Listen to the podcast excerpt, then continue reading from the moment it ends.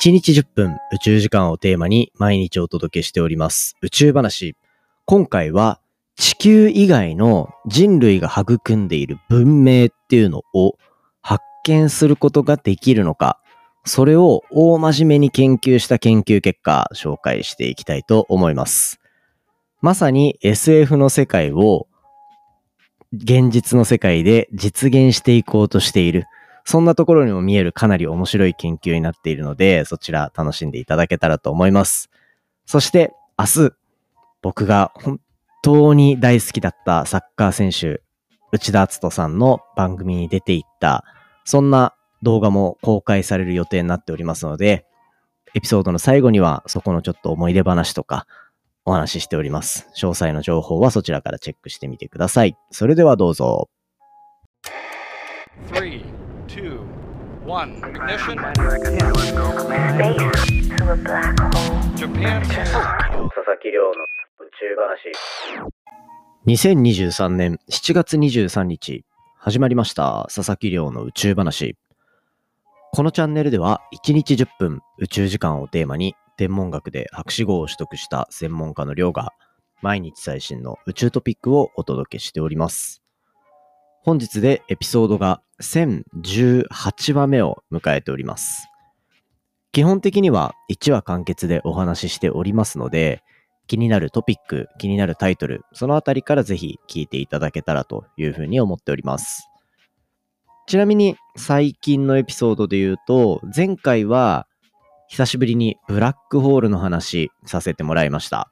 ブラックホールがどうやって成長していくかっていうとこの急成長中のブラックホールのお話ですね。で、そこの前とかは結構地球温暖化に関わりそうなところを宇宙目線で見ていくっていうようなところを2本話していたりっていうような感じで、結構こう、幅の広い宇宙の話してきたかなと思うんですね。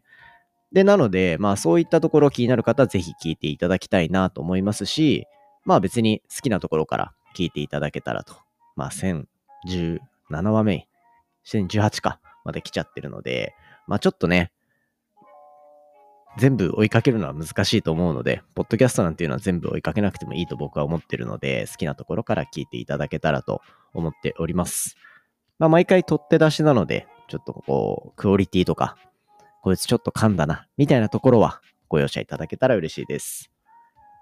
そんな感じで今回お話ししていく本題はですね、これ、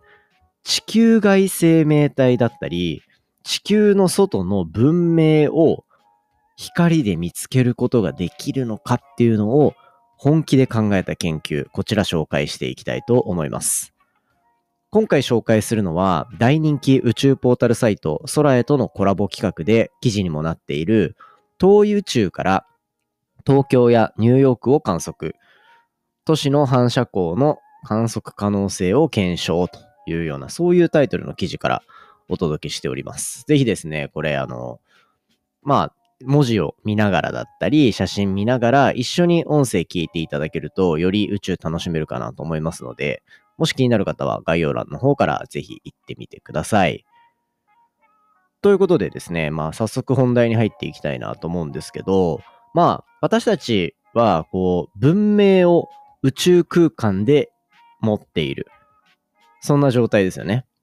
で、最近はやっぱり宇宙開発っていうのがどんどん進んでいって、地球外生命体って呼ばれるものだったりが見つかるんじゃないかというようなところの期待がかなり上がってきている状況でもあるというような状況で、地球外生命体の中にも結構こう序列というか、みんなそれぞれ頭にイメージしている地球外生命体の印象が多分違うと思うんですよね。最近、こう、天文学とかで結構リアルに話されているのは、微生物だったりとか、ね、あの、そういったところのレベルのお話。だけど、きっと今、地球外生命体とかっていう風に聞いて、みんなが頭に思い浮かべてるのは、手が生えてて、足が生えててとか、タコの形をしていてとか、そういったところだと思うんですよね。名前とかはついてるもので言うと、グレイって呼ばれるものだったりとかも、いわゆる地球外生命体の代表的な形として考えれると思います。まあそんな天地球外生命体たちイメージしている中で、今回お話しするのは、もうめちゃめちゃ発達した文明を持っている、僕たちレベルの文明を持っている宇宙空間の星っていうのを見つけることができるのか、そういった目線で話を進めていこうというようなところですね。まあ僕たちは地球上で科学の発展によって生命を宿す天体たちっていうところなわけじゃないですか。ね、科学力っていうところが多分武器の一つになると思うんですよ。で、もちろん、なんかこうよく SF とかで出てくるみたいに、人間が、地球上にいるこの人間が一番文明が発達しているっていうところは、まあないのかもしれないですよね。もう他の文明からから来た人たちっていうのは、かなり高度な文明を築いているかもしれないと。僕らの知らない何かの生産技術だったりとか、金属だったりの加工、なんなら金属を作り出す、なんていうところにも到達しているかもしれないというようなところで、まあ、可能性は無限大だし、宇宙の話って結構そこが面白いみたいなとこあるじゃないですか。ね、宇宙人いると思いますか？みたいな話って、僕本当に外で話しに行ったりすると結構質問されたりするので、ね、どういうふうに答えるのが一番ベストなんだろうな、みたいなのを宇宙話で話しながら日々探求しているわけなんですよ。まあじゃあそんな中で、ある程度人間と地球上の人類と同じようなレベルの文明が他の惑星で構築されていた場合、果たして見つけられるのかっていうところが今回のお話。まあ、具体的には天体の表面に建造物を構築していたり、そこには金属だったりガラスだったりっていうのが使われていて、それらをこう光の反射によって見つけることができるのかっていうところの目線で今回は話をしていきたいと思います。僕たちが今地球でこうやって生活してる時に何か光の反射を経験する。そんな場面って一番大きく、そして誰にでもあることっていうのは太陽の光を受けて、その光の反射で自分の今の状態がどうなってるかっていう、まあ、目視できて、視認できているわけじゃないですか。まあ、そういったところが、あの、一番身近な反射だと思うんですね。それと同じようなことが、じゃあまあ、他の星でも起きて、そうすると、まあ文明がこう栄えているような東京とかアメリカで言うとニューヨークとかっていう文明って言うと変だな。建造物がたくさんあってっていうような場所に反射する光っていうのは、そのガラスとかのおかげで結構強まったりもしそうじゃないですか。その光を他の星から見つけていくと。中心にある太陽みたいな星から惑星に当たって、その惑星の表面の街に反射して飛んでくる光を果たして僕たちは見つけられるのか。っていうところを大真面目に研究した方たちがいるんですね。これを想像するときに何が一番いいんだろうってなると、今、太陽と地球の表現しましたけど、じゃあその太陽から当たって反射した地球の光を外から見るっていう例えば状況想像ってできますか？ちょっとむずいですよね。だって僕たち宇宙行ったことないもんっていう。ね。そうなってくるから、じゃあもうちょっと身近な例え方してみましょうか。例えば、ミラーボール。ミラーボールですね。ミラーボールって、わかります？あの、ディスコっぽい感じのところとか、まあ、クラブとかもそうですね。そういったところの、あの、天井に吊るしてあったりする、あの、あのミラーボールですね。一回あの友達がふざけて、あの、ワンルームの家にミラーボールを買うみたいなことをしてたことがあって、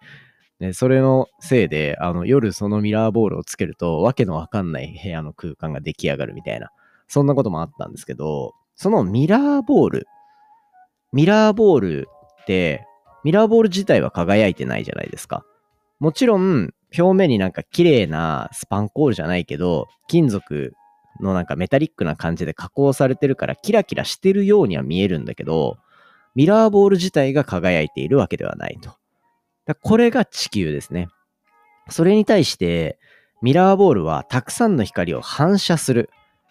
つまり、外から何かの光を当ててあげることで、その光をなんか倍増させたかのように、部屋全体を明るくしてくれたり、外に向かって光を飛ばしてくれたりするっていう、まあ、そういうものじゃないですか。ミラーボール。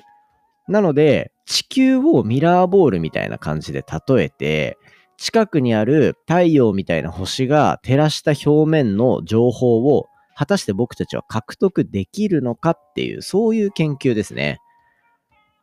うん。ミラーボールの例が出た瞬間に僕は、あ、そういう研究ねって思いましたね。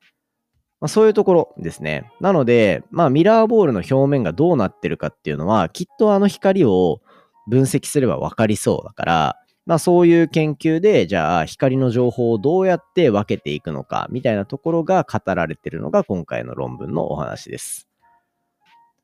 もしね、つまりこれもうちょっとざっくりまとめると、天体の表面に光を反射する物体が存在するとしても、こう物体からの反射光っていうのはま限られた面積からしか飛んでこないんですよ。ね。反射光が地球に届く角度っていうのは、本当やっぱ球体だから、本当にちっちゃい面積だけ。だミラーボールで言うとこの、ミラーボール手に持ったことある人わかると思うんですけど、なんか、光の、なんか反射しやすいように、なんか平らな、キラキラした面がたくさんピチャピチャピチャってくっついてるみたいな感じなんですよね。だから、本当に地球から反射した光っていうのも本当にわずかであるというようなところで、じゃあ、どれぐらいの面積の街があれば、そういう光が観測できるのか。つまり都市部があるっていうことを明らかにすることがどうやったらできるのか。どのぐらいの大きさだったらいいのかっていうところを大真面目に計算した結果ですね。これは惑星の表面の総面積に対して5400万分の1ぐらいの大きさであればいいと。5400万分の 1? どういうことなんでしょうね。地球と同じぐらいのサイズのだいたい5400万分の1っていうのは、平方キロメートルで言うと2800平方キロメートル。うん、まだわかんないですね。これを、じゃあ実際の街の大きさで例えてみようとすると、東京の都市部だったりとか、ニューヨークの都市圏っていうところの数分の1程度なんですよ。つまり、いけそうっていうことですよね。そうじゃないですか？なんか、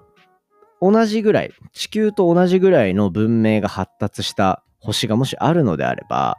そのぐらいの繁栄ってしてそうじゃないですか。しかも東京とかニューヨークレベルではなくて、それの数分の1とかでいいから、より小規模の都市でも十分に観測ができるっていうところなんですよね。ただまあ、こういうところを踏まえた上で、なんかそれ届きそうだけど、本当に検出できるんでしょうかっていうところまでちゃんとこう今回の論文の中では検証されていて、今回は論文の中でどういう過程で計算をしたかっていうところで言うと、遠い宇宙から地球を見るっていうパターンです。遠い宇宙から地球の東京だったりニューヨークの存在を解き明かすことができるのかっていう目線で計算をしてあげた。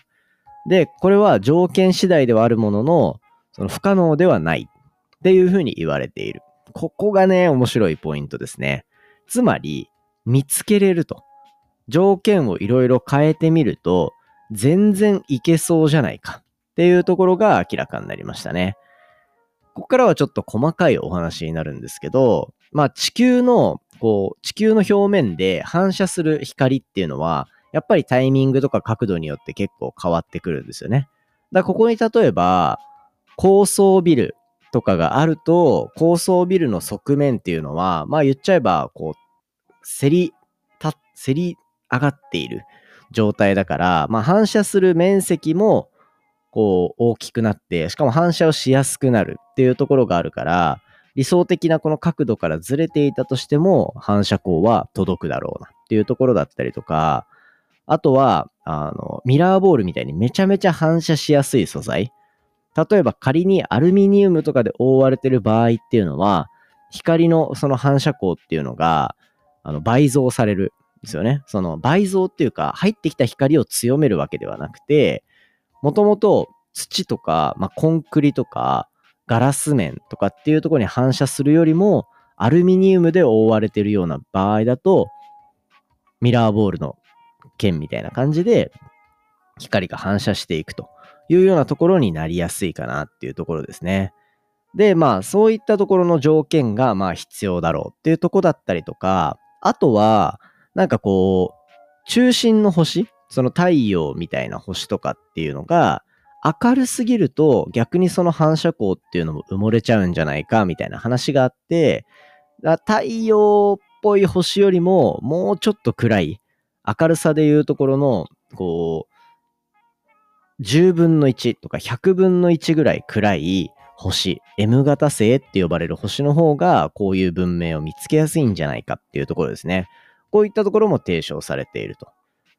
まあなんかいろいろこう検出できそうな条件っていうのを整理してみたもののですね、まあ、私たちは今のところ地球外の文明の存在証拠っていうところは見つけられていない。ただまあこういうふうに研究者たちがこれはできるよ、これはできるよ、これはできないけどこういう条件だったらできるよみたいなところをどんどん出していくことで、例えば今後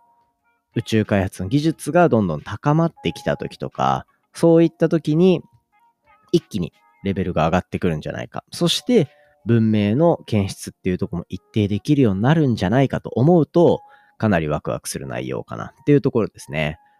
なんかこういう夢のある SF をガチで考えるみたいなのって、個人的にはかなり面白い部分だったなと思うし、なんかちょっとね、あの、最近また話題沸騰している三体っていう SF 小説あると思うんですけど、